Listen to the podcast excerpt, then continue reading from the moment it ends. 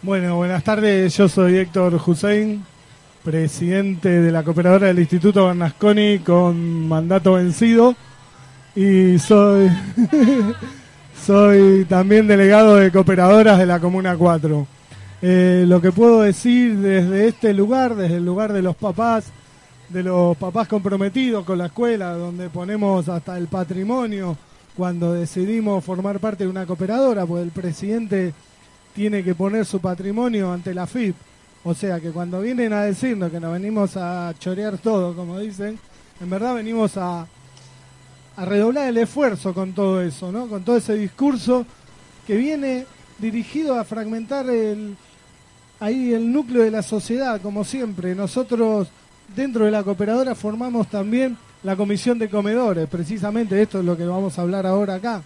La comisión de comedores es la encargada de fiscalizar la comida que comen nuestros hijos. ¿Y con qué nos encontramos últimamente? Nos encontramos con esto que estábamos diciendo, con las raciones más pequeñas, con que cambiaron la carne picada por lentejas, porque viene sin sal porque es saludable, entonces los chicos no lo comen. Y los que van a jornada simple, también, con unas galletitas que viene mi hija a jornada simple y me dice, papá, ¿qué hacemos con la galletita? ¿Puedes hacer algo vos que estás en la cooperadora? Y no sé, yo lo puedo plantear, lo podemos organizar, pero la verdad que estamos ante un poder neoliberal que opera ahí con toda la hazaña que tiene esta derecha que nos gobierna. Y bueno, creo que el desafío que tenemos es entre padres y directivos y docentes redoblar los esfuerzos para, para salir adelante, para tener una escuela pública mejor de la que recibimos, para construirla día a día. Así que ese es el compromiso desde las cooperadoras de la ciudad de Buenos Aires con la escuela pública. Hola. Sí, bueno, buenas tardes. Eh, el tema de las que estamos teniendo en este momento en las escuelas es el tema de que las inscripciones para las becas y para las que son las que nos van a dar la cantidad de raciones por escuela, tiene que ser online. Un sistema que está siendo muy complejo, tanto la parte online como que después hay que ir a validar a la comuna o a determinados sectores pasos que se van perdiendo los papás. Cantidad de becas que no están validadas, que no están por sistema, no van a mandar las raciones. Hasta el día de hoy están mandando la cantidad de acuerdo al, al mes de diciembre, pero la matrícula de la mayoría de las escuelas aumentó, dada justamente la situación económica actual. Hay muchos papás que han decidido, que han tenido que decidir enviarlos a la escuela pública porque ya no podían seguir pagando escuela privada más las migraciones que está habiendo entre provincias también por todo esto, en búsqueda de trabajo, hacen que tengamos mucha más matrícula, lo que está relacionado también con la falta de vacantes. No tenemos en los distritos donde ubicar mucha gente que está sin vacantes. Y hay en algunos distritos, por ejemplo, bueno, en mi distrito, yo soy el distrito segundo, tenemos todos los días 100 padres esperando vacantes. Yo trabajo por la noche también en el distrito 12, que acá hay una compañera del 12, en la escuela que está lindera al distrito, trabajo en adultos. Cuando salgo de adultos a las nueve y media de la noche, ya hay cola esperando para dar números para las vacantes del día siguiente. Todo eso es un mismo tema. Es un tema de, em, de falta de inversión en la escuela pública, de, de, de generar problemas incluso en la misma comunidad, porque quien da la cara es el director o somos los supervisores y que tenemos que transmitir muchas veces decisiones que no tomamos y terminamos siendo escrachados en diarios, en medios, en las comunidades. Este es el tema actual. Em, está bueno que también esté tomada acá escuchando, este, porque bueno, nos sentimos acompañados con compañeros de esta manera para poder seguir dando la lucha. Eh... Sí, la falta de presupuesto termina quedando también en esta cuestión cruel que es a través de, la reducción de comida. Eh, con, concretito, hasta el primero de marzo tienen las, las viandas del año pasado, las becas del año pasado. Los papás que se inscribieron online y están aprobados, está bien. Hay muchos papás que no llegan a hacer la inscripción online y el primero de marzo todos estos directores y supervisores van a tener una cantidad de becas que son la de los que se inscribieron. El resto de la matrícula no come. Este es el problema que estamos intentando transmitir el, primero de abril. El primero de abril vamos a tener este problema. Eh, soy Marisa, estoy directora de una escuela de jornada simple. Entonces, eh, el problema de las becas lo tenemos todos, tanto los de comedores como los que reciben la vianda, que hay que ser muy dura a partir del primero de abril para decirle, vos tenés tu sanguchito porque tu papá hizo el papelito, lo hizo online, y muchos no lo van a recibir. Trabajo en la escuela 11 del quinto, son la comunidad, son los chicos del barrio de la Villa 2124. Pero además me enoja muchísimo y preocupa eh, lo que el papá decía, esto de cambiar el menú en las jornadas completas, en donde eliminaron el pan y los chicos acompañan el guiso para levantarlo con un dedo. Y en las jornadas completas, eh, en la jornada simple, el sándwichito es puro pan y el fiambre no se ve. Tenemos muestra que el pan que debería pesar 60 gramos pesa de 80 para arriba y el fiambre que en la suma de ambos fiambres o uno solo cuando es queso debería pesar 55, muchas veces no llega ni siquiera a los 30. Ni pensar en la fruta que viene congelada y a las dos o tres horas no se puede comer esa fruta porque hay que tirarla. Entonces, son muchos los, los detalles para tener en cuenta en el momento de ahorrar qué darle de comer a los chicos. Y nuestros chicos tienen hambre. Las galletitas reemplazadas por, la, por muchos de los alfajores. Si uno lee las etiquetas, tiene mucha más grasa que los alfajores que no querían. Entonces, lo de la alimentación saludable no es tan así. Y ni, siquiera eh, una fruta entera a veces para reemplazar a las galletitas. Bueno, tendríamos que discutir el concepto de fruta si una naranja es una naranja, si la manzana es una manzana, porque eh, la calidad que llega a las escuelas es la mínima aceptable. Entonces, en realidad es bastante discutible el concepto de fruta. Eh, yo pensaba en lo que decía la compañera al principio, que hablaba de obesidad. Digo, bueno, en este gobierno, que es el gobierno de la irrealidad, digo, bueno, veo obesidad donde hay flaqueza, donde hay bajo peso, donde hay desnutrición, veo obesidad ve crecimiento donde ocurre todo lo contrario, eh, ve trabajo donde hay desempleo. Bueno, nuestros pibes y nuestras pibas, yo soy Daniel Ferro, diré de la Escuela 10 del Quinto, de la 2124 también, de Zabaleta y compartimos con Marisa una realidad muy similar, con, con Cari de la Escuela 26 del Quinto, que está frente al Garrahan, más allá de que está alejada, es la misma realidad, porque muchos pibes de la Villa 2124 de Zabaleta siete y piquito de la mañana tiene que tratar de tomar un colectivo para que vayan a la escuela de Karina. Porque también, digamos, se va complejizando todo a partir de la dificultad que planteaba antes Fabián con la falta de vacantes. Bueno, los pibes que no están en otras escuelas están en las escuelas más o menos cercanas, intentando casi milagrosamente tomarse el 70. Entonces, es mucho más complejo que, que la alimentación, por supuesto. Lo que nos urge es esto porque, como decían, hay una baja de raciones, eh, nosotros hoy día tenemos 365 chicos, viene comida para 340. Los 25 estamos jugando a ver si vienen o no, porque se hace un promedio. Entonces, eh, y va a pasar lo que decía también Irinita, que el primero de abril, a los que no hayan hecho ese trámite perverso que se llama online y que no asegura ni vacantes ni comida, bueno, vamos a tener que ser los diles los que digamos, vos comés, vos no comés, ¿no? O seremos los que vendremos acá enfrente, que lo tenemos cerquita, para decirle que queremos comer. Bueno, muchísimas gracias compartiendo la, problemática, digamos, de, las, de las cooperadoras. Bueno, para cerrar unas, unas últimas, últimas palabras. Y cierro muy cortito. Es real. Lo que tienen que saber los papás es que hay que defender el derecho de que el nene pueda recibir la alimentación en la escuela de manera gratuita, sin dejar de defender ese derecho. No lo abandonemos. Los chicos tienen hambre. Muchas gracias. Muchísimas gracias.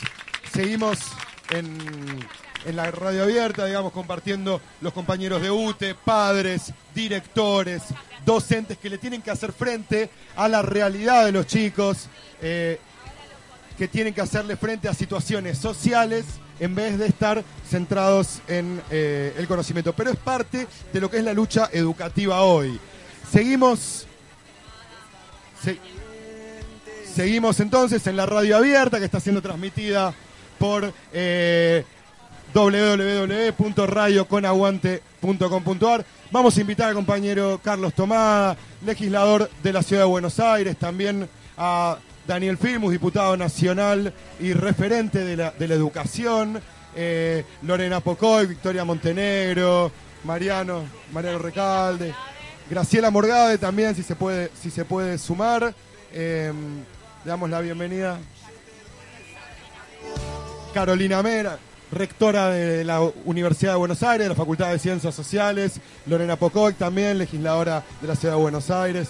Sumate también, Paula Penaca también, legisladora porteña, referente también de todas las luchas multisectoriales de, de la Ciudad de Buenos Aires, que hoy encuentra, digamos, eh, cuestiones muy distintas, actores desde la política que se suman y también padres, docentes.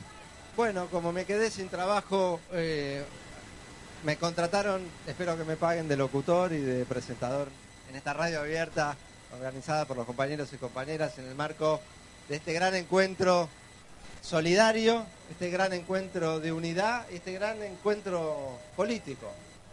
La verdad que es un encuentro político frente a la Casa de Gobierno de la Ciudad de Buenos Aires. Así que estamos con Graciela Morgade, decana de la Facultad de Filosofía y Letras de la Universidad de Buenos Aires, con Daniel Filmus, diputado nacional, por si no lo conocen, con Paula Penaca, legisladora de la ciudad, con Carolina Mera, la decana de la Facultad de Ciencias Sociales de la UBA, con Carlos Alfonso Tomada, legislador de la Ciudad de Buenos Aires, iba a decir ex ministro de Trabajo, pero ah, hablamos del presente y podríamos del futuro también. Y con Lorena Pocoy, legisladora de la Ciudad de Buenos Aires, las dos legisladoras integrantes de la Comisión de Educación de la legislatura porteña. Así que le vamos a pedir a las legisladoras que arranquen con alguna introducción, así después escuchamos al resto de los compañeros y compañeras. Bueno, gracias compañero Mariano. Bueno, la verdad que ahí decíamos con Carlos, este, un panel de lujo, que así que nos vamos a juntar este, uno de estos días para reflexionar sobre el conflicto de la educación pública. Bueno, voy a hablar cortito, así podemos este, conversar todos los compañeros. Eh, primero, felicitarnos a todos, estamos muy, muy contentos, muy contentas porque hemos logrado poder reunir a través de la organización de la multisectorial la suma de todos los conflictos que atraviesan eh, que atraviesa la educación de la ciudad de Buenos Aires, eh, lo cual habla de un nivel de, conciencia y de maduración eh, y cómo la bronca y la injusticia se transforman en organización y en lucha. Digo, están los compañeros de que defendieron los 29 institutos de formación superior, los del lactario del Ramos Mejía, los chicos de secundario que en su momento encabezaron la lucha eh, por la secundaria del futuro en contra, eh, los docentes. Eh, digo, la verdad es que es una multiplicidad, bueno, del CENAR, del Romero Bres, de la Escuela Granja. Sería una lista enorme ir contando las diferentes situaciones que se van dando y que estamos presentes, pero es la primera vez que logramos que todos juntos entendamos que el problema de cada uno de esos espacios están todos trazados por, por un hilo conductor, que es el proyecto que este gobierno tiene eh, para este país que, están destruyendo y que necesitan un modelo de educación que esté al servicio de ese modelo neoliberal y de esas reglas que el mercado impone. Este festival es un festival no solo este, para que no se cierren escuelas, para que se abran, sino también que es un festival que está disputando los contenidos.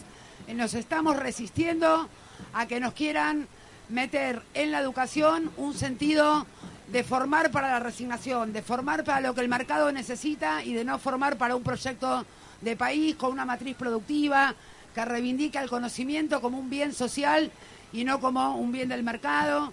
Y creo que todos los que estamos acá, este es un festival de resistencia, pero también es un festival que propone, es un festival eh, que avanza, es un festival que muestra una comunidad organizada y que lejos de, de generar temor en la población, los 43 padres imputados por las tomas de los chicos, eh, o la forma en la que se amenaza a los docentes, o tantas otras cuestiones que tienen que ver con la estigmatización, la represión, todo eso lo que ha generado es esto, es mayor reacción, mayor conciencia, mayor necesidad de estar unidos, de estar solidarios y de poder abrazar la suma de todos los conflictos. Así que por mi parte, felicitarnos a todos. Es verdad que no hay mucho para festejar en este momento de la Argentina y de la ciudad, pero sí es para festejar que estemos con este nivel de conciencia porque eso da cuenta de que es posible sacar a esta gente del gobierno y que solo pudiendo transformar las políticas públicas vamos a poder transformar la educación y ponerla al servicio de un modelo de ciudad y de un modelo de país eh, con todos adentro y que tenga que ver con un proyecto de inclusión y de liberación nacional. Muchas gracias.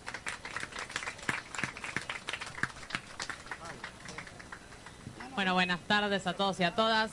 La verdad que obviamente lo primero que surge es la felicitación, haber logrado llegar hasta acá y poder expresar hoy frente, como decía bien Mariano, a la jefatura de gobierno de la ciudad, que hay una sociedad, que estamos los porteños y las porteñas disconformes que estamos disconformes con cómo se lleva adelante la política educativa en la ciudad, pero que además no solo estamos dispuestos a quejarnos, sino a construir.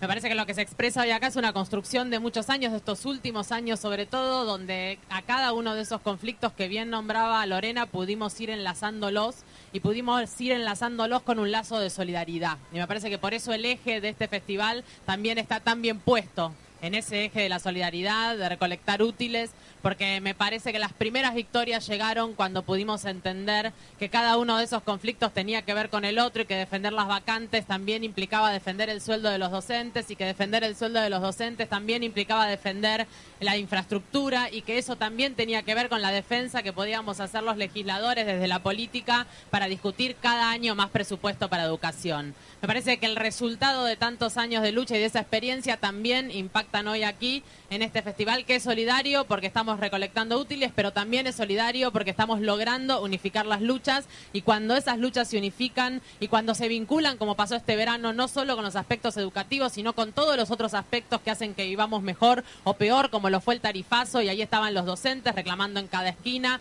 por las tarifas y también en contra del cierre de las escuelas nocturnas. Bueno, cuando eso sucede es cuando se logran las victorias. Pequeñas victorias, podemos decir en este contexto, pero victorias al fin. Esas victorias que son los peldaños que vamos a ir dando para la victoria definitiva, que es volver a tener en el gobierno nacional un proyecto popular que entienda y comprenda y acompañe la idea de que la educación es liberadora y también en la ciudad de Buenos Aires en el mismo sentido y además de que es liberadora, que nadie se realiza solo, ¿no? Como decía un gran pensador de nuestra época, eh, y por eso es comunitario y por eso la comunidad educativa cobra ese doble sentido de defender la educación pública, de defender lo que la educación significa y lo que importa la educación para una sociedad, pero al mismo tiempo enlazarse en la lucha y hermanarse en la lucha, que es lo que hoy está expresado aquí. Así que muchísimas felicitaciones por el festival, pero sobre todo por esa gran pelea que se viene dando.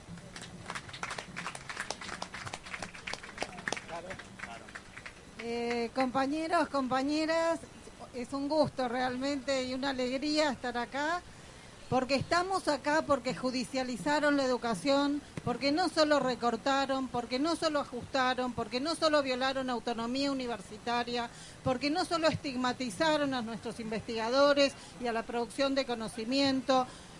Por todo eso estamos acá, porque como bien decía recién la compañera, esto demuestra que, tenemos las herramientas para poder organizar un sistema universitario, en este caso, que pueda dar frente a todos los embates que está dando el macrismo. Hay 2019 sin duda y hay 2019 porque estamos juntos, porque estamos unidos y porque tenemos esta capacidad. El macrismo sin duda no necesita universidades, no necesita universidades de calidad, no necesita sistemas de ciencia y técnica, porque apuesta a un sistema de reprimarización de la economía, donde todo lo que hemos venido produciendo desde un Ministerio de Ciencia y Técnica, desde las políticas de ampliación de derechos en la educación, ha sido, pero intentado pasar por arriba y bueno, no han podido, no han podido, esa es la realidad. Las universidades seguimos resistiendo, algunas mejor que otras, pero sin duda estos, eh, estas articulaciones y estos momentos nos, nos ayudan, nos fortalecen y bueno, acá estamos, yo me alegro de ser muchos y de estar articulados distintos sectores, educación, colectivos de los distintos sindicatos, del barrio, de los, de los distritos, como para mostrarle a este gobierno que no le va a ser tan fácil y que este 2019 volveremos porque siempre hemos vuelto y esta vez va a ser más rápido que otras.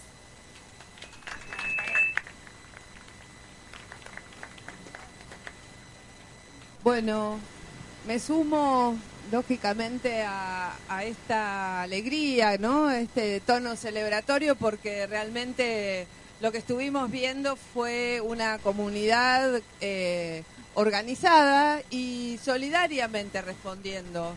Eh, y creo que hay una mirada que, que recién se marcó, que es, bueno, ¿cuándo empezamos a, a- observar algunos logros? ¿Cuándo- ¿Alrededor de qué temas empezamos a ver que habíamos dado en el clavo?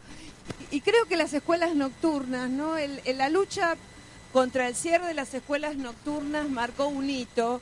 Y, y marcó un hito, y no lo digo yo, lo dicen muchos compañeros, compañeras que hace rato venimos conversando, porque es evidente que hay algunos temas que el sistema educativo puede liderar, pero que en realidad tienen que ver con la comunidad total, con toda la ciudadanía y en particular con los sectores más postergados. Creo que el tema de las vacantes también es otro tema que nos nuclea y debería, deberíamos seguir insistiendo por ahí. En la Facultad de Filosofía y Letras hicimos un trabajo sobre la falta de vacantes, articulado con el trabajo de CETERA sobre la falta de construcción de jardines maternales, es decir, las escuelas infantiles. Y no solo faltan escuelas infantiles, sino que se está dando una educación que no es educación, que, no, que es meramente cuidado y contención, que son los centros de primera infancia. Eh, se está intentando, eh, bueno, desorganizar al sistema educativo, se está intentando eh, romper la unidad del sistema, empezando por la, la primera infancia, pero no solo eso, sino que además la falta de vacantes y la ausencia de construcciones eh, de educación, ¿no? de, de- en particular de escuelas infantiles, pero esta tremenda dualización entre el norte y el sur que se profundizó en estos años, porque el macrismo gobierna hace 12 años, ¿no? 12 años gobierna la ciudad y en la zona sur sigue habiendo problemas de vacantes, sobre todo en el nivel inicial, insisto, desorganiza la vida de las familias y atenta fundamentalmente contra la vida de las mujeres, porque son las mujeres, somos las mujeres las encargadas, todavía en un sistema patriarcal que estamos intentando modificar, pero así es, del cuidado, de la atención, de estar detrás de dónde van a ir los chicos, las chicas.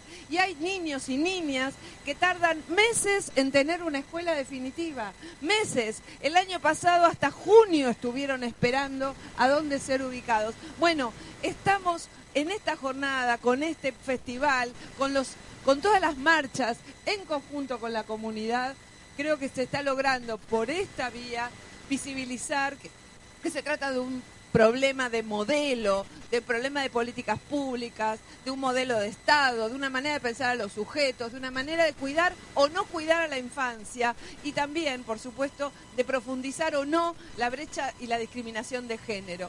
Este modelo es un modelo que tenemos que cambiar, que tiene que terminar en la ciudad de Buenos Aires porque lo único que ha hecho es profundizar la pobreza y por eso me sumo también a, a celebrar que este festival, que ha sido un éxito ya, pueda repetirse y bueno, que podamos efectivamente en un 2019 venturoso eh, ganar la ciudad, nada más.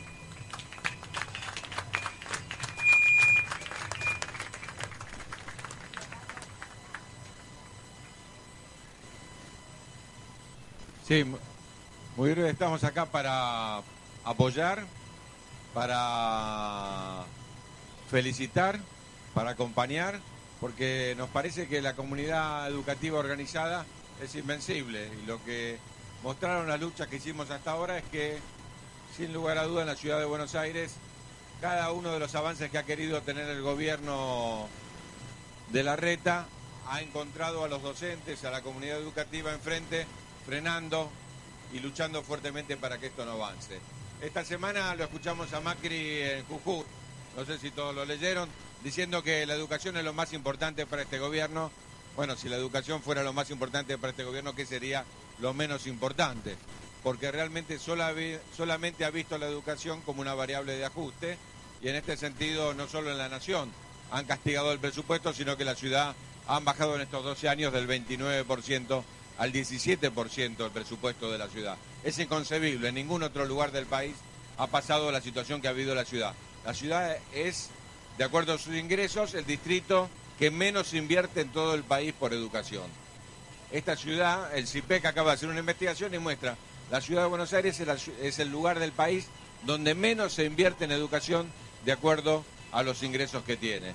Esto tenemos que revertirlo y la pelea va en esa dirección. Pero yo quiero plantear solamente tres títulos que me parece que tienen que ver con el desafío que hoy estamos enfrentando. En primer lugar, la idea de que hay que resistir, por supuesto, como se resistieron todos los intentos de destrucción de la educación y de vaciar la educación pública.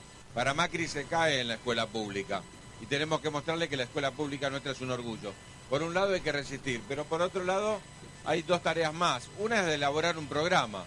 ¿Cuáles son nuestras propuestas para la educación pública? Vamos a ir a discutir a padres, a como una comunidad educativa que nos va a decir, bueno, esto no, pero que sí. Y me parece que es importante que los sindicatos docentes, las organizaciones cooperadoras, todas las entidades, todos los grupos, todos los movimientos sociales que nos movemos en torno a la educación, tengamos la mejor propuesta para el 2019. Decir esto no, pero esto es lo que queremos. Nosotros también vemos los problemas de la educación. Si no, la estigmatización que hace Macri de los docentes y que son los gremios docentes y los docentes los problemas fundamentales que tiene la educación, empieza a calar en toda la sociedad. Hay que tener propuestas que muestren que hay otra alternativa. Y lo tercero, muy vinculado a todo lo que se dijo acá, es que hay que mostrar que este proyecto educativo tiene que ver con un proyecto de país. Si no cambiamos el proyecto de país, este proyecto educativo va a seguir. Un país primario no necesita una población que sea educada. Un país que solamente va a exportar commodities no necesita industria. Y si no hay industria y no hay trabajo, ¿para qué vamos a capacitar? Entonces, la idea de que hay otro modelo de país y un modelo de país exige otra educación me parece que es fundamental. Resistir, elaborar un programa y articular lo educativo con lo nacional. Me parece que son los desafíos para darle continuidad a esto que es maravilloso y que felicitamos fuertemente.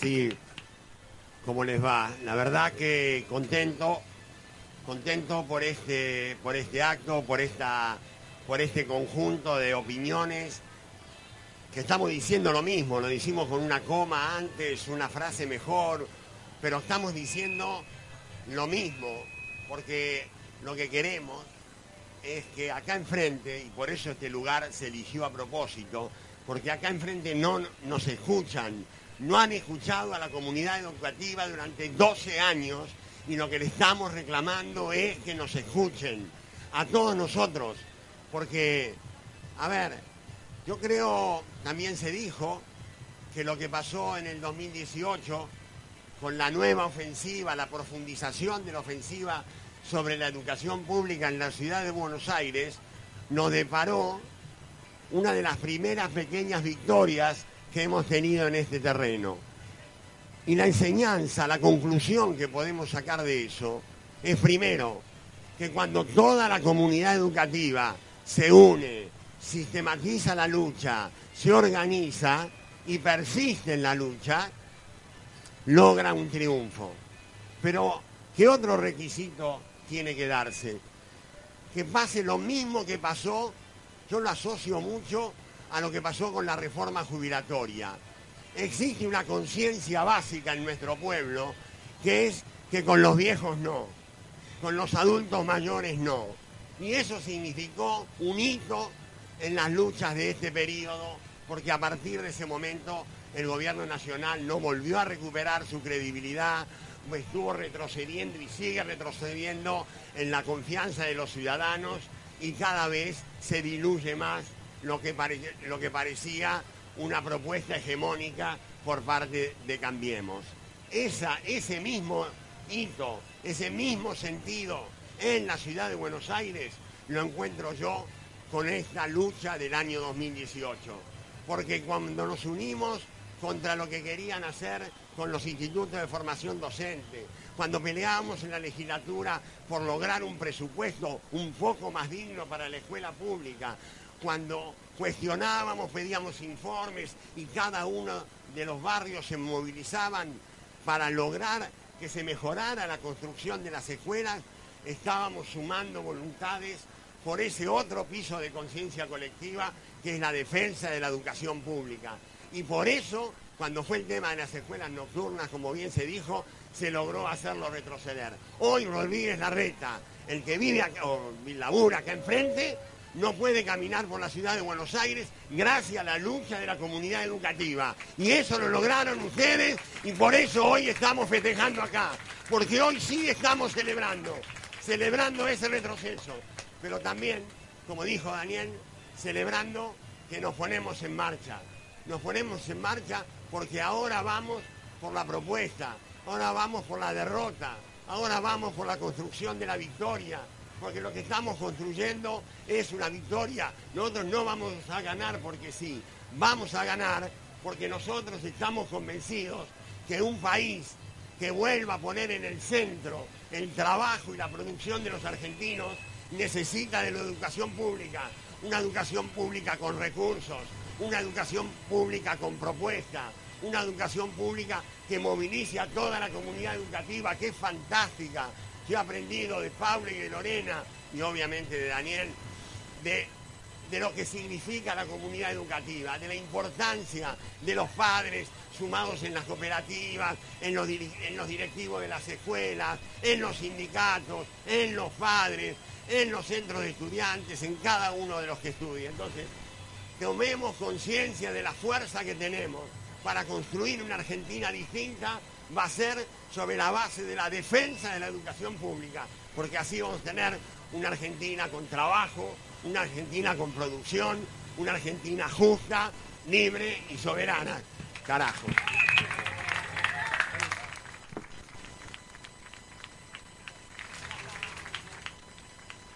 Bueno, esto ha sido todo por este bloque.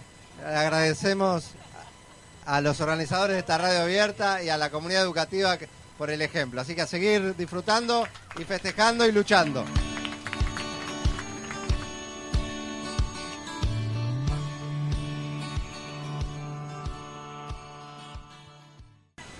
Y sigue la radio abierta en el Festival por la Educación Pública y Nuestra. La verdad que muy esperanzador escuchar, después de haber estado escuchando toda la mañana, toda la tarde, los conflictos, muy esperanzador escuchar a dirigentes políticos, a, a quienes están en la primera, en la primera fila de la batalla por la educación, que llevan adelante estos conflictos con sus leyes, con sus votaciones. Entonces la verdad que es muy esperanzador escuchar, digamos, después de haber escuchado todos los conflictos, todas las luchas que se están dando, escuchar palabras como que se viene un proyecto de país, escuchar proyectos que sí abogan por la educación.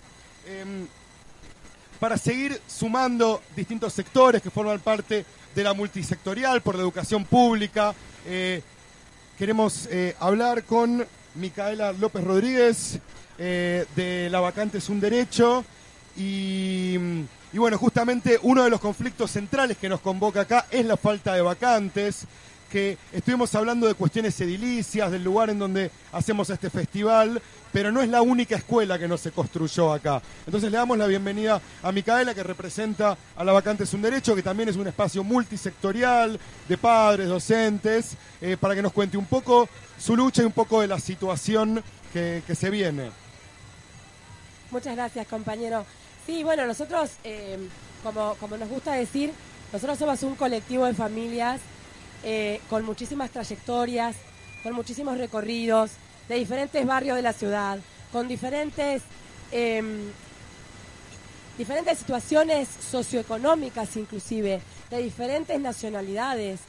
Y lo que nos une, en primer lugar, es el gran amor a nuestros hijos e hijas, a nuestros sobrinos, a nuestros nietos, porque no somos solo madres y padres, somos familias con todas las formas que esas familias pueden tomar.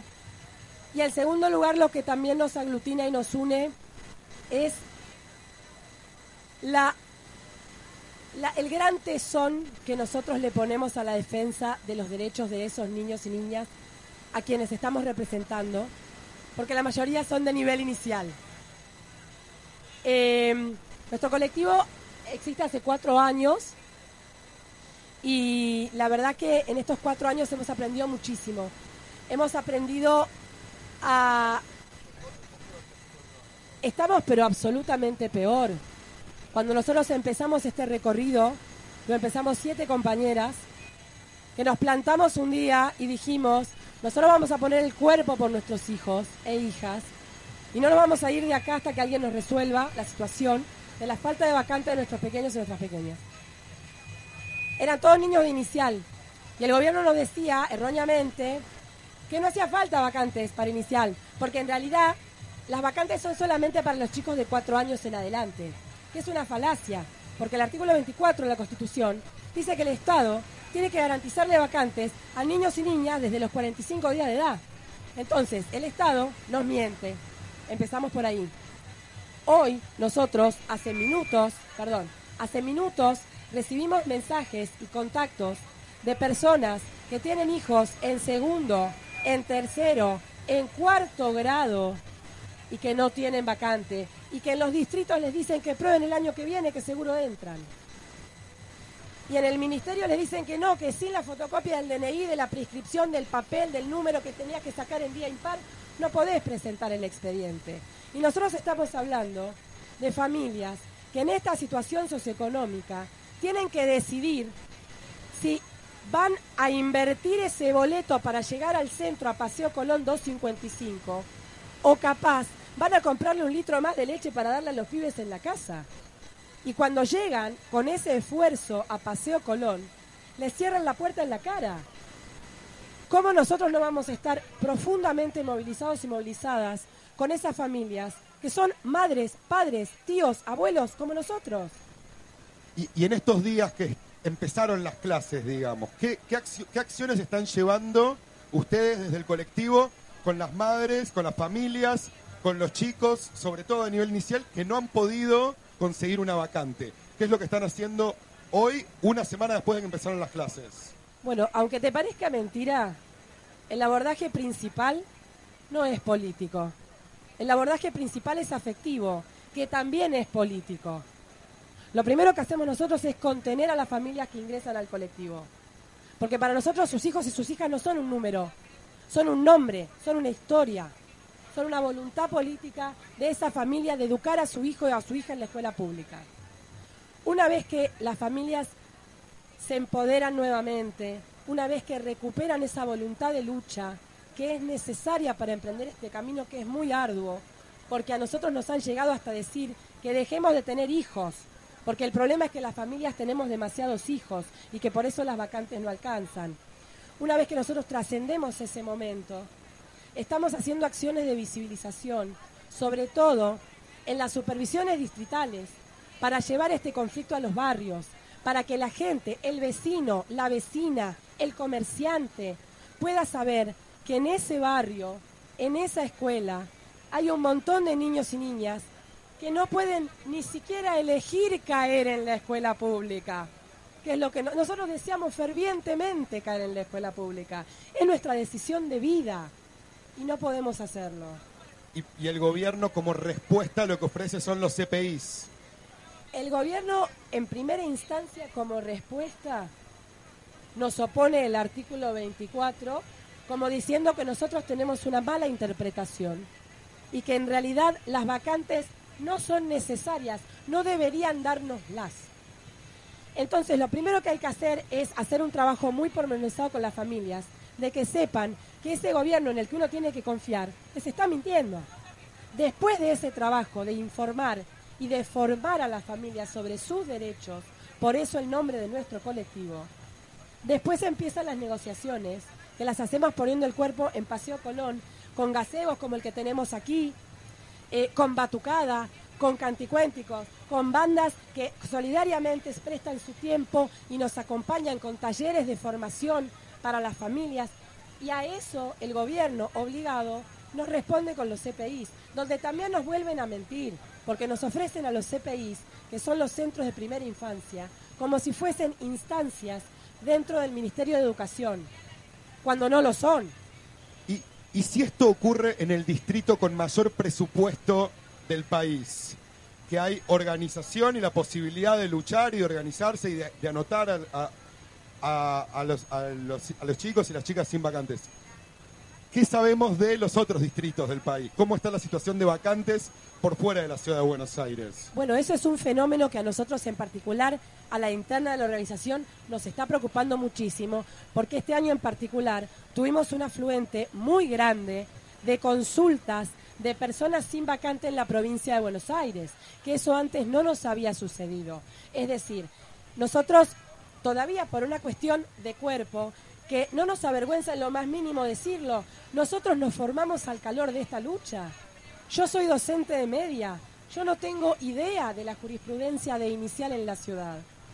Yo, a ver, hay compañeras que son psicólogas, hay compañeras que son abogadas, pero que no estaban especializadas en este tema de la, de la educación inicial. Nosotros nos hemos formado en esto para poder formar a los demás. Entonces, hoy por hoy seguimos aprendiendo, porque entendemos que esto es un proceso pedagógico profundo para nosotros como mamás y papás y familias. Y ahora, bueno, estamos empezando a interiorizarnos sobre las reglamentaciones sobre vacantes en provincia para poder ayudar a todas estas familias a las que no les podemos dar una respuesta porque no conocemos qué es lo que sucede. Porque también a veces uno es responsable y no abarca algo más de lo que puede abarcar porque entiende que también cualquier información que yo le doy errónea a una familia que está desesperada, la desmoraliza y le quita las ganas y las posibilidades de luchar. Entonces somos muy cuidadosos en el abordaje que hacemos de las familias que se acercan a la vacante es un derecho y tratamos todo el tiempo de acompañarlos, no solo desde el lado político, sino también desde el lado afectivo y emocional que para nosotros es central a nuestro movimiento.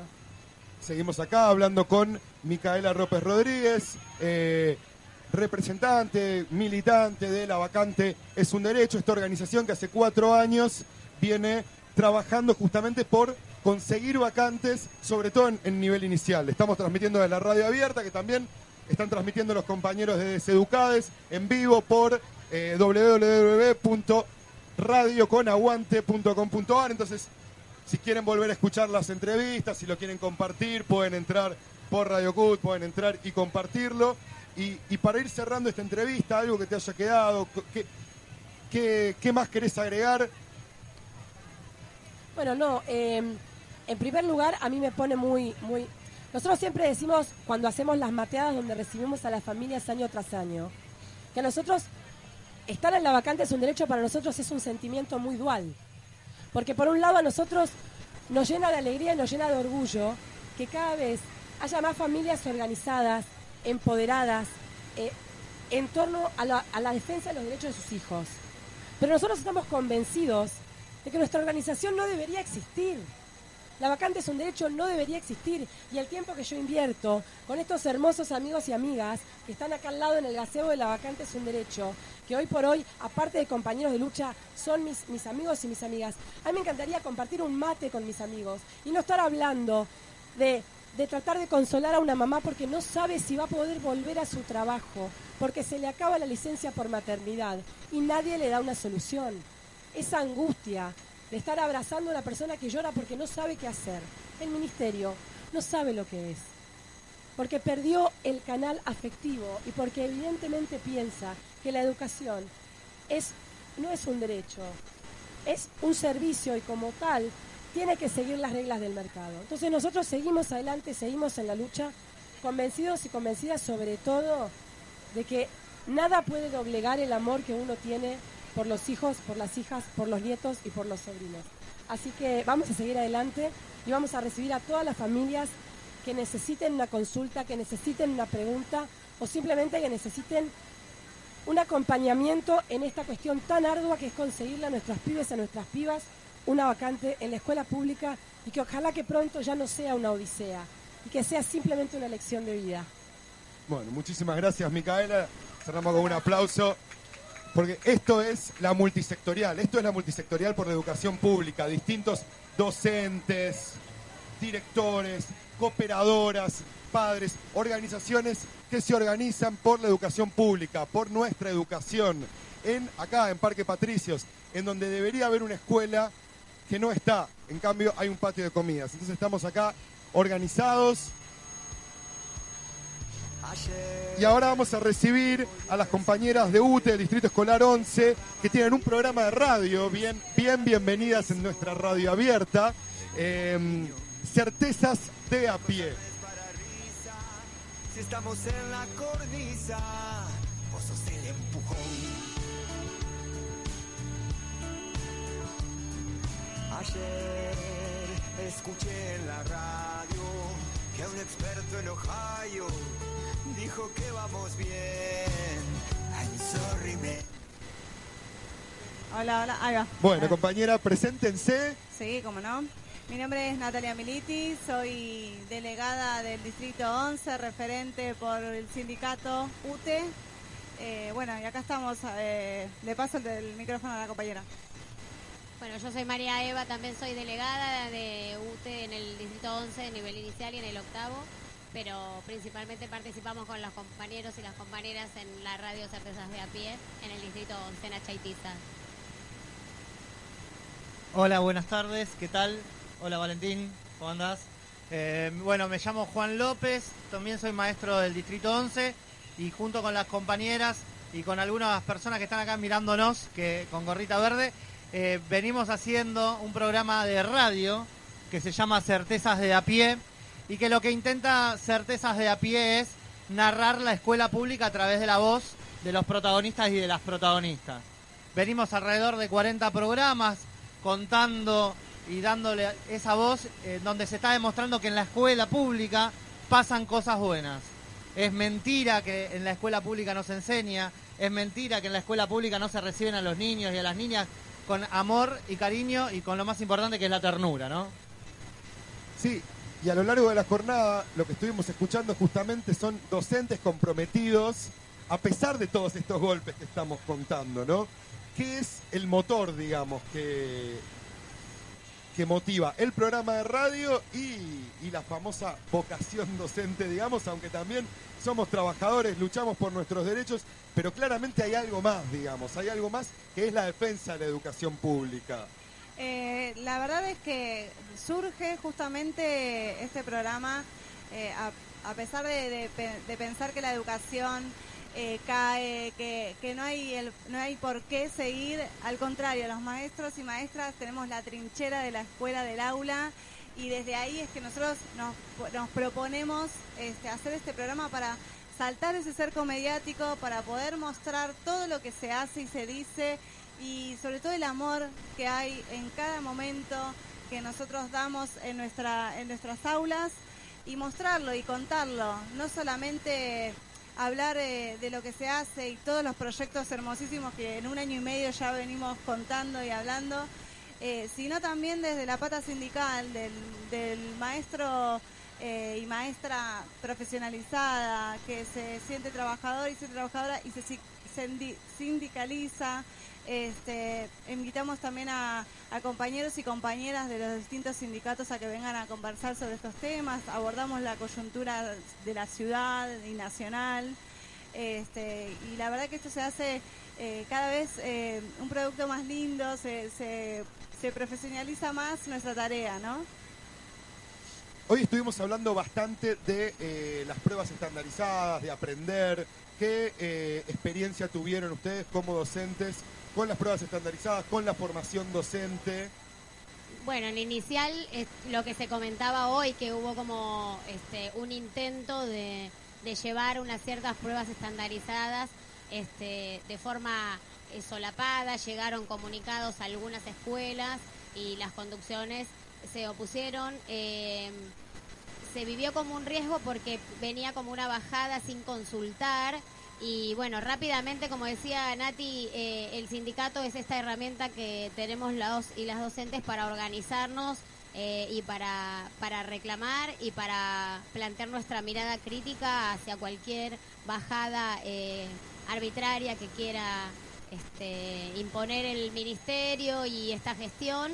Así que eso se frenó, se denunció, se visibilizó.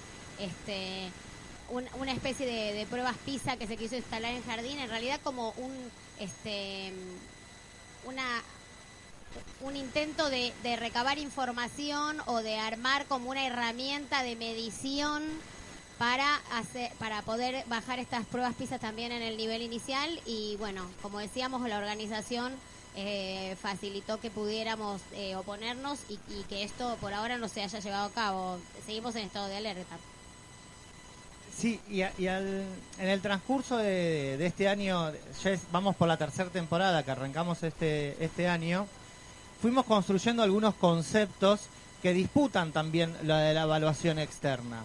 Por ejemplo, un concepto muy importante, vos recién hablabas de la vocación docente.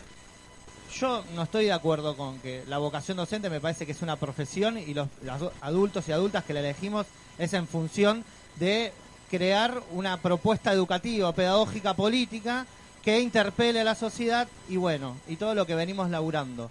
Y nos dimos cuenta de que hay un montón de docentes, de profesoras, de profesores que además de estar en la escuela, profesionalizarse, estudiar y llevar las mejor propuestas, salen después del turno escolar y arman algunas actividades como la que estamos viendo ahora. Vemos las compañeras de mate pública, los compañeros de, de- de los cursos de ciencia, vemos a los, a los compañeros de juegos, vemos todas las actividades que están viendo acá, son una construcción a lo largo de tiempo de esa militancia pedagógica que nos permite tener contenido para tener este entramado de lucha. Eso también disputa a esas, eh, esa evaluación única de un gobierno que no pisa la escuela pública, sino que piensa que nos caímos en ella. Y otro, y otro contraste muy interesante, que a través de esta participación sindical, esta participación política pedagógica, y a través de la educación democrática vamos encontrando entramados pedagógicos que cuando vienen a querer disputarnos, a querer sacarnos los espacios, a querer no darnos los recursos para que nos podamos mudar, a querer errarnos las salitas de, de lactarios para que en una estrategia de cerrar ese jardín maternal, a querer cerrar los 29 profesorados, hay un, una sociedad, una comunidad educativa que en ese entramado de lucha se puede plantar. Toda la lucha que vimos en el año pasado, toda la lucha que vamos a ver este año y los que venimos viendo, tienen, tienen que ver con una visión histórica, político-pedagógica de la escuela pública. ¿Cómo podemos escuchar el programa Certezas de a pie? Es lo que tenés que hacer, ¿no? Ah, bueno. Eh, para escuchar Certezas de a pie tienen que entrar en el Facebook Certezas de a pie o en el Insta Instagram arroba Certezas de a pie. Yo digo muy, muy mal Instagram. ¿Y este año va a seguir el programa? Este año sigue el programa, tenemos gráficas nuevas los lunes a las 6 de la tarde hasta las 7 y media. O bueno, nada, siempre tratando de complejizar estos dispositivos de comunicación. Lo podemos escuchar también a través de, mm, justamente tenemos una página que es Wix- Wixit, que justamente es la que pasamos siempre para poder... Si pones en el buscador de Google Certezas de a pie Wix, te aparece. Ahí te parece, ahí están todas las temporadas y de ahí se puede justamente sacar mucha información de todo lo que estuvimos trabajando, no solamente del Distrito 11, sino también de otros distritos, otros maestros y profesores y profesoras de, de las escuelas secundarias, de las escuelas terciarias. Bueno, la verdad que es un entramado muy interesante y los invitamos a que los escuchen. Bueno, muchísimas Gracias, gracias, eh. compañeras. Le damos un saludo entonces a docentes de UTE del Distrito Escolar 11, conductores, productores también de un programa de radio, porque después de dar clase en pésimas condiciones, siguen militando la cuestión docente eh, y educación. Gracias. Perfecto. Y sigue la radio abierta del Festival por la Educación, sigue la radio abierta del Festival por Nuestra Educación, acá convocados. Ya estamos eh, esperando bailar cumbia, en cualquier momento llega Malafama. Mientras tanto vamos a invitar a Matías Jiménez, estudiante de Lirurtia, ¿sí?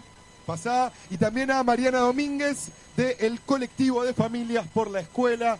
Muy bienvenidos, gracias por, por acercarse. Vengan, acérquense, háganse amigos. Muy bien. Bueno, hablamos mucho hoy de la comunidad educativa. La comunidad educativa también está conformada por estudiantes. Entonces, eh, Matías Jiménez, contanos un poco la situación de tu escuela, de Lirurtia, y un poco qué venís haciendo vos en respuesta de esa situación. Bueno, primero de todo, eh, el felicitarles por la por el festival y que y que tienen un tremendo aguante y una tremenda fuerza, sinceramente, y que y un tremendo apoyo. Nada, lo que venimos haciendo en el colegio es son caravanas, eh, marchas, asambleas. Eh, tuvimos una caravana el jueves eh, del edificio viejo hasta el edificio nuevo.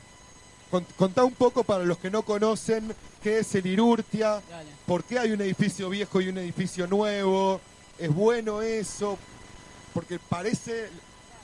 Contanos un poco, ¿qué es el Irurtia y en qué situación está ediliciamente? Y bueno, el Irurtia eh, últimamente eh, viene reclamando hace más de 10 años un edificio el cual eh, se supone que tiene que eh, albergar, bueno, eh, tiene una matrícula de, ponele que 6.000 alumnos aproximadamente, que yo me acuerde. Sí. Y que tiene, eh, bueno, ¿Es una escuela secundaria? Sí, es una escuela secundaria. Que tiene profesorado, eh, eso. Y las condiciones en las cuales está el Irurtia son verdaderamente pésimas. ¿Por qué? Porque como ya se eh, aumentó la matrícula pensando que nos iban a cambiar al edificio nuevo, eh, estamos eh, estudiando verdaderamente todos juntos prácticamente. Técnicamente no entramos en las aulas, nos faltan mesas, sillas. Hace poco hay un video en la cual a una profesora casi se le cae un caño encima. En 2012 hubo una fuga de gas en la cual, ahora no me acuerdo exactamente la cantidad de personas que salieron intoxicadas. Y eh, en compensación de eso se pusieron eh, estufas eléctricas, las cuales no funcionan. ¿Por qué? Porque producen más energía que, que la que produce el edificio. Eso. Y entonces ustedes estuvieron haciendo asambleas y Sí. organizando marchas. Sí. ¿Y qué respuesta han obtenido? ¿Qué?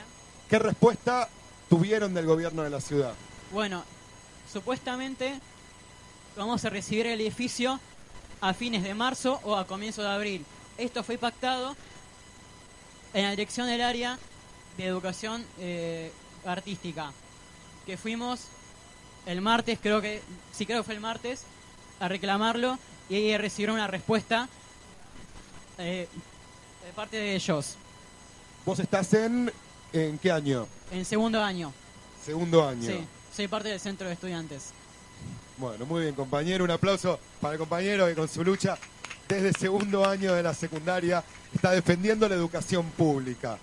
Y escuchamos ahora también a Mariana Domínguez del colectivo de familias por la escuela. Contanos un poco cómo se vienen organizando, Guillermo. Contanos un poco cómo se vienen organizando, qué luchas están llevando a cabo y de qué forma. Bueno, este, buenas tardes. Eh, en realidad, lo del Irurtia está, para dar un poquitito de contexto, está enmarcado dentro de un hito histórico en la historia de la educación argentina. Es la primera vez que para resolver los conflictos en los distintos niveles de la educación hay que judicializar todas las problemáticas. Se judicializó la apertura del Ramos Mejía. Se judicializó el cierre del cerámica y el traslado. Se judicializó la secundaria de futuro.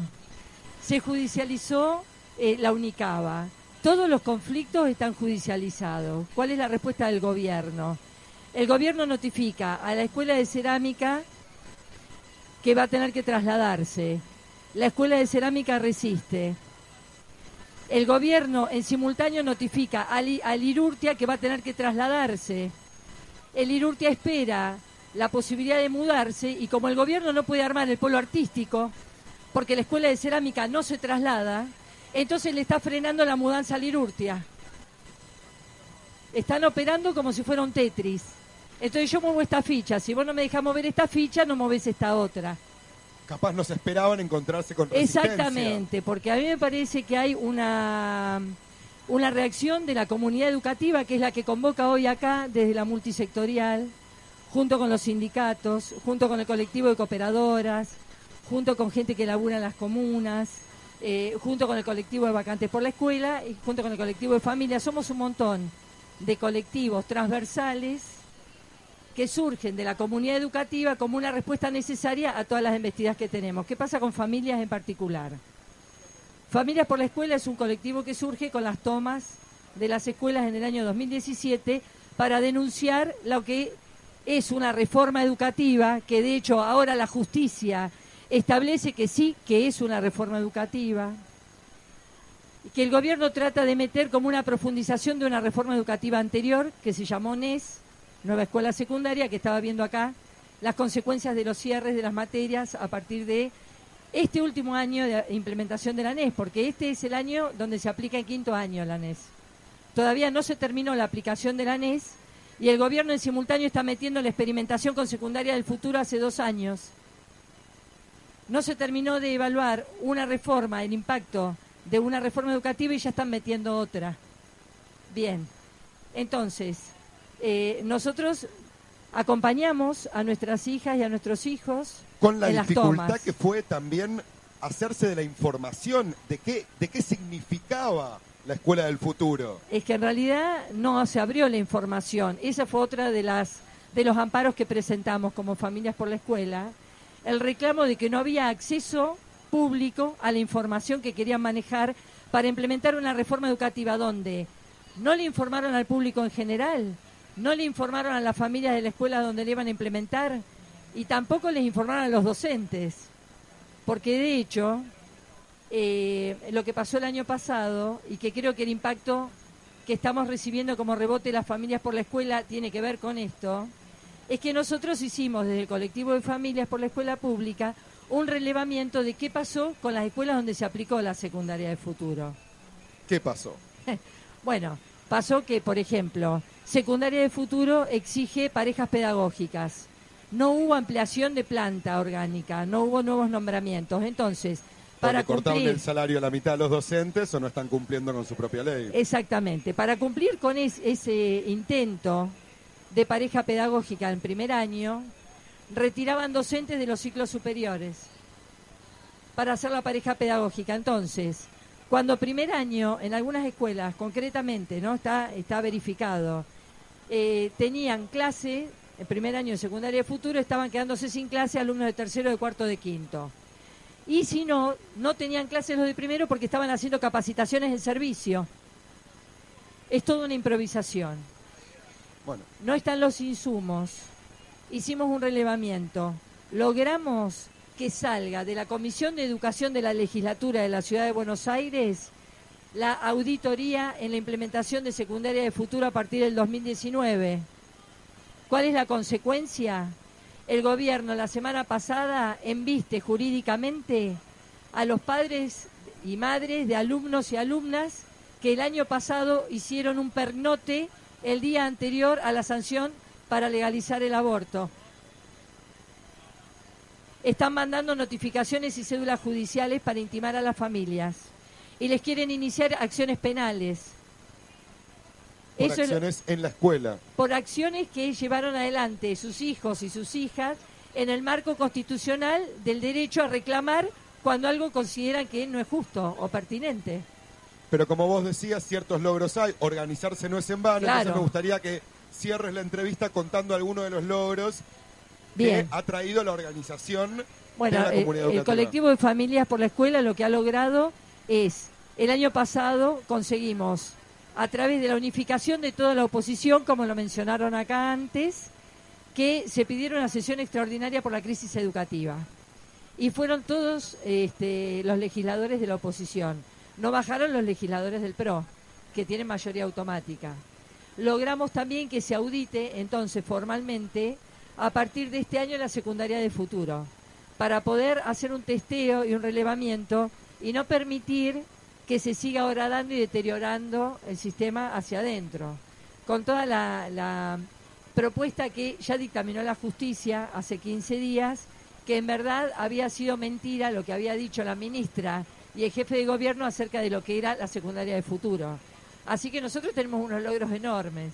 Nos sorprendió la embestida judicial, pero este, es como se está moviendo el gobierno, digamos, ¿no? Perfecto. Bueno, Matías, ¿algo más para cerrar? ¿Algo que te quedaste con ganas de compartir? ¿Algo que quieras decir? Ah, dale. Ah, y el viernes se va a hacer eh, una conferencia de prensa a las 6 de la tarde en el Colegio Moreno, uno de los cuales también fue imputado por las tomas del colegio eh, el año pasado. Así que nada, les invitamos que vayan y nada, eso. Bueno, muchísimas gracias. Despedimos con un aplauso entonces a Matías Jiménez y Mariana Domínguez. La verdad que preocupante la persecución por organización de las familias, de los estudiantes, justamente para poner un freno a estas, a estas políticas educativas. Muchísimas gracias. Bueno, y la, la radio sigue andando, sigue el festival por la educación, sigue el festival por nuestra educación, sigue la defensa de la educación pública, de este colectivo multisectorial. Y eh, vamos a invitar a que se sumen Verónica Topalián, que es docente de la Escuela Primaria de la Banderita, de la Villa 31, y también forma parte de Deseducades. Eh, y también a Nuria Ilián, también docente eh, de la Banderita también, ¿no? Docente de media, docente de privado, con las particularidades. Hoy estuvimos recibiendo también muchos docentes de privado con muchas cuestiones particulares, pero que claramente es un conflicto eh, que nos atraviesa a todos. Así que bienvenidas compañeras. Eh, bueno, pueden contar la situación eh, de sus escuelas, cómo arrancaron las clases esta semana. Bueno, te cuento bueno que soy maestra de grado, maestra primaria. Entré a la Escuela de la Banderita en el 2016 como maestra de grado y desde el año pasado estoy en un programa socioeducativo que es Maestro más Maestro.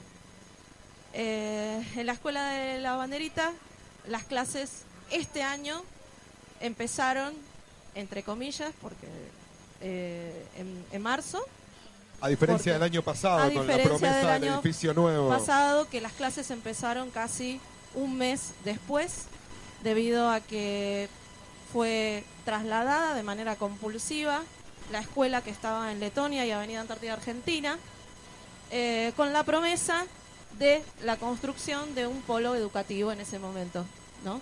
¿Y cómo que- está el polo educativo ahora? El polo educativo acaba de mm, abrir sus puertas solamente en el nivel medio, en nivel cuando nos habían dicho que eh, íbamos a empezar las clases en el año 2019 en el polo educativo de Retiro, o sea, donde estábamos, donde estábamos antes.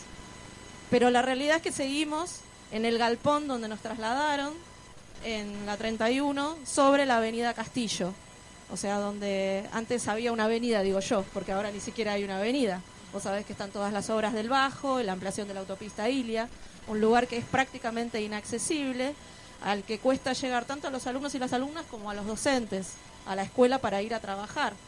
Y además de que cuesta llegar las condiciones edilicias de dar clase en un galpón. O sea, estamos hablando de una docente que está dando clases en un galpón. ¿Cómo, ¿Cómo es dar clase en un galpón? Eh, mira, es todos los días una, una jornada diferente porque no sabes con qué te vas a encontrar y qué puede llegar a pasar. Eh, mis compañeros este, que empezaron, arrancaron en febrero, porque yo como programa socioeducativo arranqué en marzo, se encontraron, bueno, con la novedad de que, de que es verdad que está pasando en muchas escuelas de la ciudad de Buenos Aires, con la invasión de plagas, de animales, de ratas, el edificio está en condiciones que nosotros habíamos previsto que iban a pasar, que eh, muchas de sus paredes, que son de Durlock, no están en, en un estado que permita que se puedan sostener, se están cayendo, están agujereadas, porque no te olvides que esa escuela que eh, es de doble jornada, tiene eh, más de 600 alumnos que hacen ahí. En un mismo predio tienen sus clases, su recreo y su hora de comedor, porque es una escuela que no tiene comedor. Cuando antes en la anterior escuela sí la teníamos. Entonces en los pasillos donde los chicos tienen el recreo, a las 12 menos cuarto se ponen unos bancos y mesas plegables para que los chicos puedan almorzar. Y después hay que sacarlo pronto porque viene el recreo del postcomedor, como hay en todas las escuelas de doble jornadas de la ciudad de Buenos Aires, menos en la banderita, que se hace lo que se puede. Un lugar que se inunda, que no pueden llegar a veces los micros, no pueden llegar los colectivos, donde hace que muchas veces nosotros no podamos llegar a horario, pero escapa a nosotros eso, porque no podemos este, llegar porque las líneas de colectivo no llegan. Solamente hay dos líneas de colectivo, que son el 33 y el 45, que no pueden llegar hasta allá. Los chicos no tienen un lugar donde tener esparcimiento al aire libre. Estamos hablando de un galpón, un galpón es cerrado, no hay ninguna parte abierta ahí. Hacen sus recreos en esos pasillos del galpón, hacen educación física y la verdad es que nosotros eh, tuvimos muchísimas reuniones durante el 2018 entre los docentes para que hacer este reclamos ante el Ministerio de Educación de la ciudad para que vinieran este, autoridades y vieran en qué condiciones nosotros estábamos trabajando, pero que nos escucharan, no que solamente ¿Fueron, ¿Tuvieron vinieran. alguna respuesta?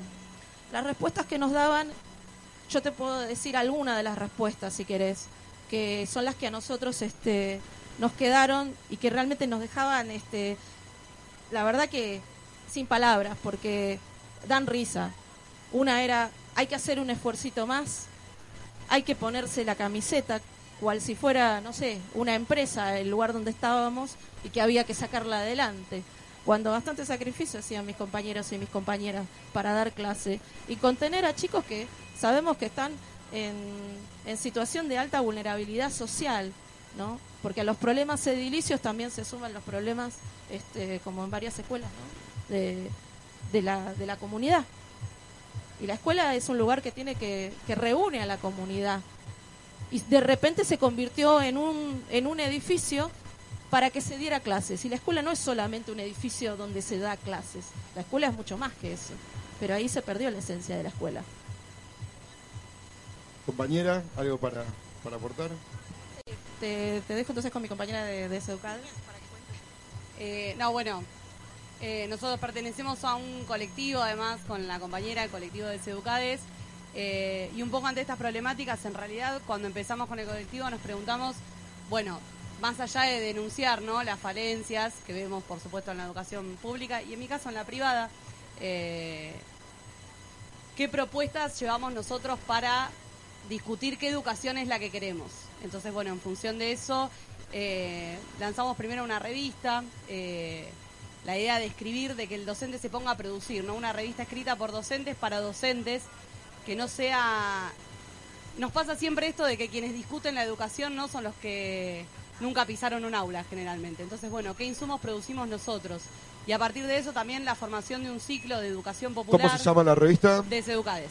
De La revista es revista de Seducades. Y un ciclo de educación popular que hacemos en UTE, eh, el ciclo Mari Sánchez, para discutir, bueno, un poco qué es esa educación popular. En algún momento muchos de nosotros nos formamos con la idea de que la educación popular era algo que se podía dar en un espacio por fuera, ¿no? Del Estado y de los espacios oficiales. Eh, esa idea de educación popular nacida del 2001, ¿no? De- del espacio del bachillerato, no por desmerecer solamente los bachilleratos, eh, sino de cómo llevamos la educación popular como paradigma a las aulas. Y a partir de ahí nos dimos cuenta un poco de la urgencia que teníamos los docentes y las docentes de discutir todas esas cuestiones, ¿no?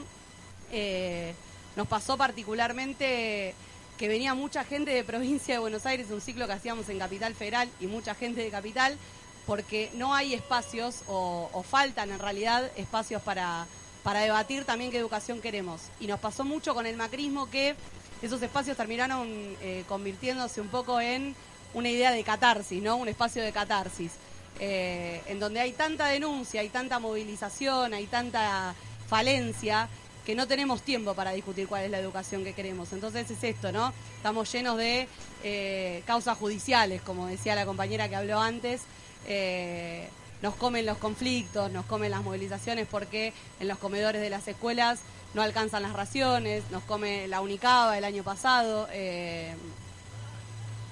Y bueno, entonces pensar estos espacios, pensar también eh, los festivales y los espacios de encuentro como la multisectorial, como espacios en los que discutamos también cuál es la educación que queremos. ¿Algo más para agregar que, que- que tengan ganas de, de compartir?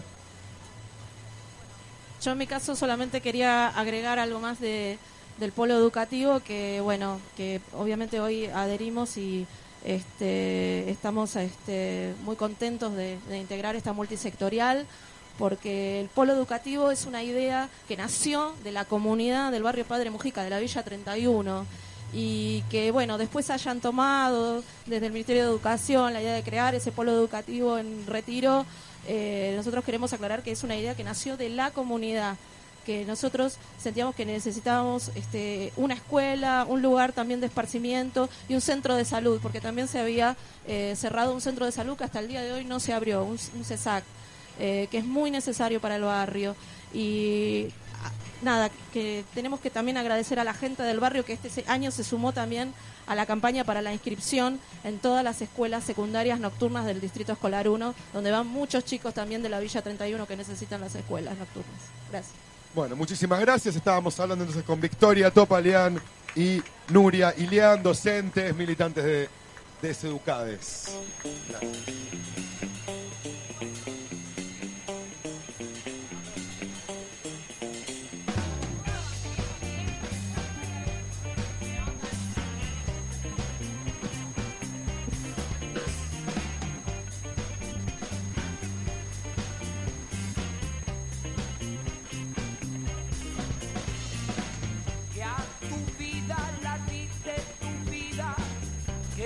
Camino sea tu destino, que haya luz en tu día, que sea cierta la esperanza mía. Y el cielo desde arriba. Y la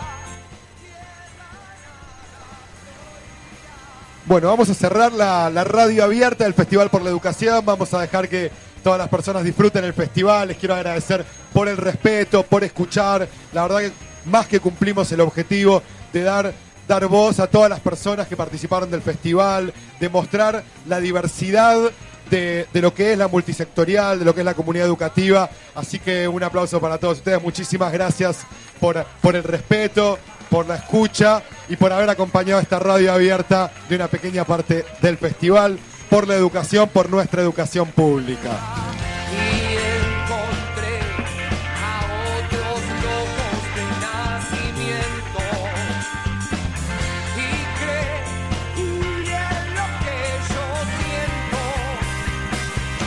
llama libertad